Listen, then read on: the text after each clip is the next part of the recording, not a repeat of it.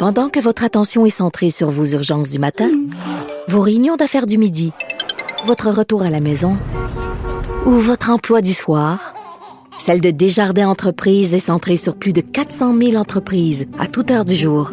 Grâce à notre connaissance des secteurs d'activité et à notre accompagnement spécialisé, nous aidons les entrepreneurs à relever chaque défi pour qu'ils puissent rester centrés sur ce qui compte, le développement de leur entreprise.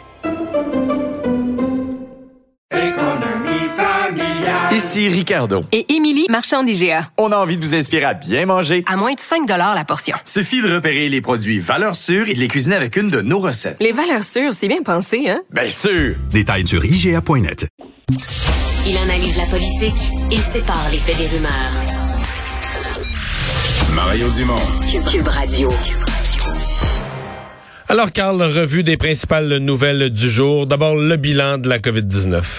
68 décès qui s'ajoutent, euh, Mario, donc pour un total de 12 193 personnes qui ont perdu la vie depuis le début de la pandémie au Québec.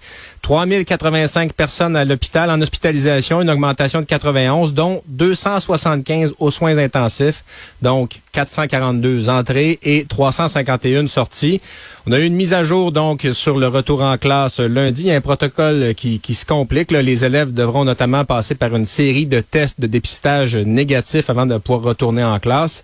Et puis, l'Agence de santé publique du Canada nous dit, et ça, ça peut être encourageant, qu'on va assister à une chute des cas au Québec et en Ontario. On constate que le taux de contagion se stabilise dans les deux provinces. Alors, on devrait voir la maladie descendre un peu au Québec et en Ontario au cours des prochaines semaines. Espérons-le. Espérons-le. Sur le plateau Mont-Royal, consternation après le, c'est drôle à dire, le premier meurtre de l'année sur le territoire de Montréal, mais c'est le meurtre d'un mineur, c'est le meurtre d'un ado. Oui, de 17 ans, Amir Benayad, qui a été euh, tué hier soir euh, sur dans l'arrondissement du plateau Montréal, a été atteint par balle. C'est le premier homicide de l'année, mais c'est le quatrième d'un adolescent dans les dans la dernière année à Montréal. On rappelle les cas de Myriam Bendawi, Janai Depwell Bailey et Thomas Trudel, là, 15, 16 et 16 ans, qui ont, qui ont perdu la vie l'année dernière. Euh, il y a une témoin qui dit avoir euh, vu au moins trois suspects prendre la fuite dans une ruelle derrière chez elle. Un autre témoin qui dit avoir entendu au moins quatre coups de feu. La mairesse Valérie Plante a offert ses condoléances à la famille, puis assuré que le SPVM surveillait l'affaire de près. Puis à l'hôtel de ville de Montréal, l'opposition dit ben ils sont où les 250 policiers que Valérie Plante a promis d'embaucher? C'est une promesse électorale, mais on sait maintenant que ces 250 policiers-là vont aller à remplacer des effectifs qui vont partir à la retraite. Mais ça devient, euh, pas faire de parallèle niaiseux là, mais on faisait des farces hier avec Jean-François Barry sur le fait que le coach du Canadien, Dominique Ducharme, là, quand tu perds tous les soirs, euh, son point de presse, ça devient répétitif. Ouais. Mais il y a un peu de ça, la, pauvre Valérie Plante. Tu sais, quand, euh, bon, arme à feu, des jeunes, des circonstances semblables, bon, de dire à chaque fois, puis je dis pas que c'est de sa faute, là, mais ben de dire à chaque fois les mêmes phrases, c'est épouvantable, ça devrait pas arriver. Ouais, ça devrait pas arriver, mais le fait est que ça arrive, là.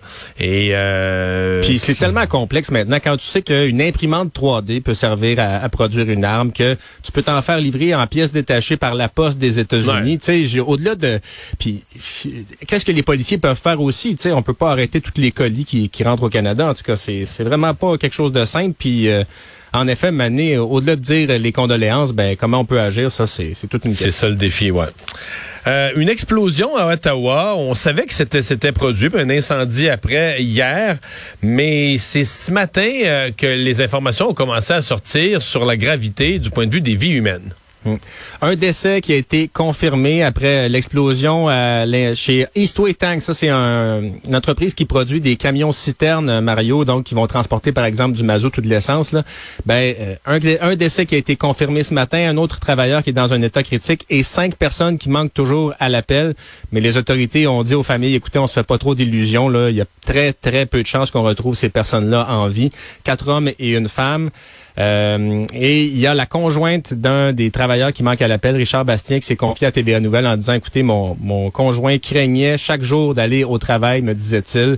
Euh, il y avait donc des, des, craintes en matière de santé et sécurité. Évidemment, l'enquête est toujours en cours, mais euh, une explosion assez violente, puis un incendie assez les violent. Images, les images de l'hélicoptère TVA, les images vues du ciel sont assez spectaculaires sur à quel point il y a toute une, une section du bâtiment qui a été soufflée. Là. Ouais, ouais. Puis c'est ça.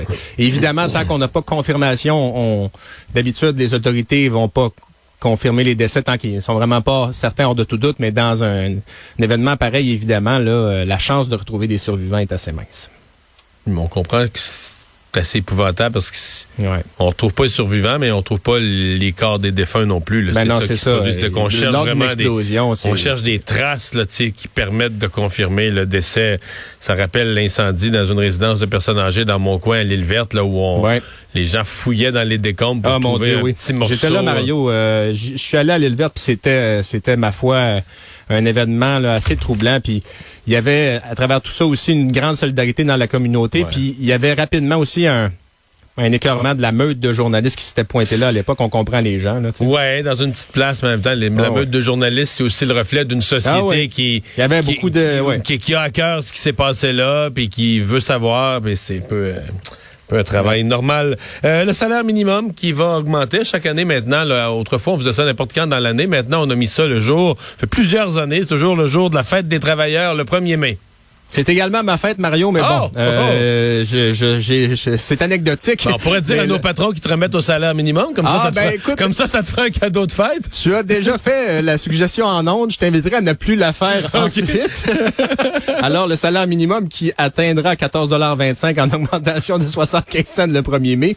C'est On dirait que t'aimes pas donc- ma suggestion. Ben, et tu vois, tu lis bien ma réaction, Ah, ok, Mario. tu lis bien, faut te donner Je ça. retire mes euh. paroles, comme je- comme j'ai fait quelquefois à l'Assemblée nationale. là. Bon.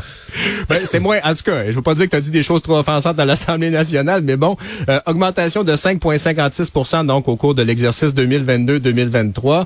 Ministre du Travail, Jean Boulet, qui dit, ben, avec ça, on arrive à un salaire minimum qui est à 50% du salaire moyen au Québec. Le salaire à pourboire, lui, qui passe à 11,40 la FCEI dit bon ben c'est c'est la Fédération canadienne de l'entreprise indépendante dit ben c'est mieux que d'avoir passé à 18 dollars de l'heure mais on aimerait quand même avoir des mesures d'allègement fiscaux sur la masse salariale pour aider euh, les petites entreprises à passer à travers ça.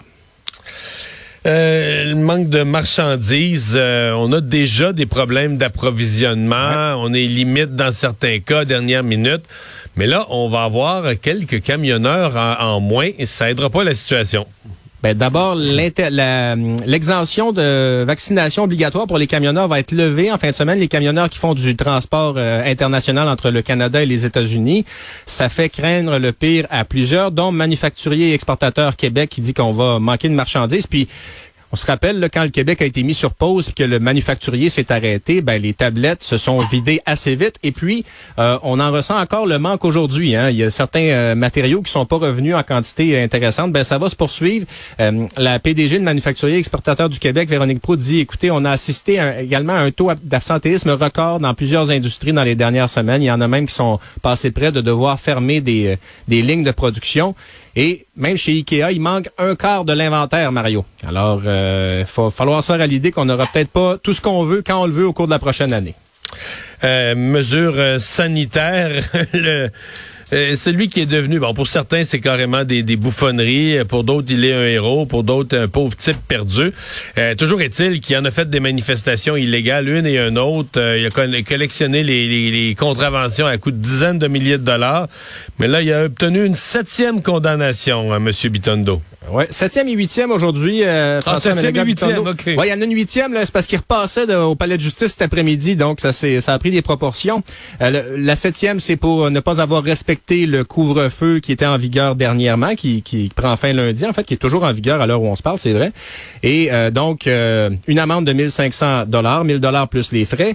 Euh, Monsieur Bitondo qui a pas voulu, Amalega Bitondo qui a pas voulu se rendre au palais de justice aujourd'hui, on sait que lui veut pas porter le masque. Ben là, les juges ils ont dit, écoutez, vous auriez pu comparaître par Teams. Euh, Il y en a plusieurs qui le font. Euh, Puis là, bon, euh, Monsieur Bitondo qui veut pas payer, euh, il dit pour moi c'est pas une option. La prison serait l'idéal, mais il se dit ouvert malgré tout à faire des travaux communautaires. L'idéal, selon lui, ce serait qu'il aille enseigner aux enfants. Je pense que ça arrivera On pas. va- Je sais pas. On va sauter un tour. ben peut-être qu'on va lui envoyer, on va l'envoyer, je sais pas, peut-être euh, nettoyer certains arrondissements de la ville de Montréal avant de, avant d'aller enseigner aux enfants. Là. Puis c'est ça, sa huitième condamnation, c'est relié au non-respect du couvre-feu l'année dernière en 2021. Mais donc, il n'y a pas des revenus pour payer ça, parce que moi, je, c'est une chose que j'avoue quand j'en parle souvent de lui avec Vincent, puis c'est une chose dont je m'étais inquiété publiquement. Je me disais, c'est un monsieur qui a quand même l'air à avoir beaucoup de temps, là, tu sais, il est dans des manifestations le midi, l'après-midi, Oui, oui. le soir, le matin.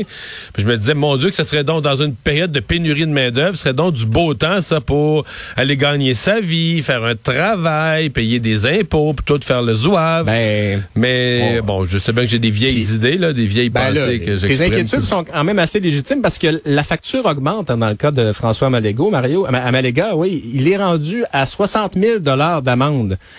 Ce qui est Euh, une bon. joke, là. Ce qui est une joke quand tu Ben sais que là- tu la payeras pas, là. Ben non, c'est ça. Puis on l'a vu dernièrement, il y a des cas de, de, de contrebande de tabac. Là. Il y a des gens qui se retrouvent à avoir un, un- une entente avec le percepteur de l'État de, des, des amendes, là, puis qui peuvent payer sur euh, 150 ans ou quelque chose comme ça. On s'entend bien que les gens vont pas vont pas vivre 150 ans à 37 dollars par année. ne Mais le bon. payeront jamais.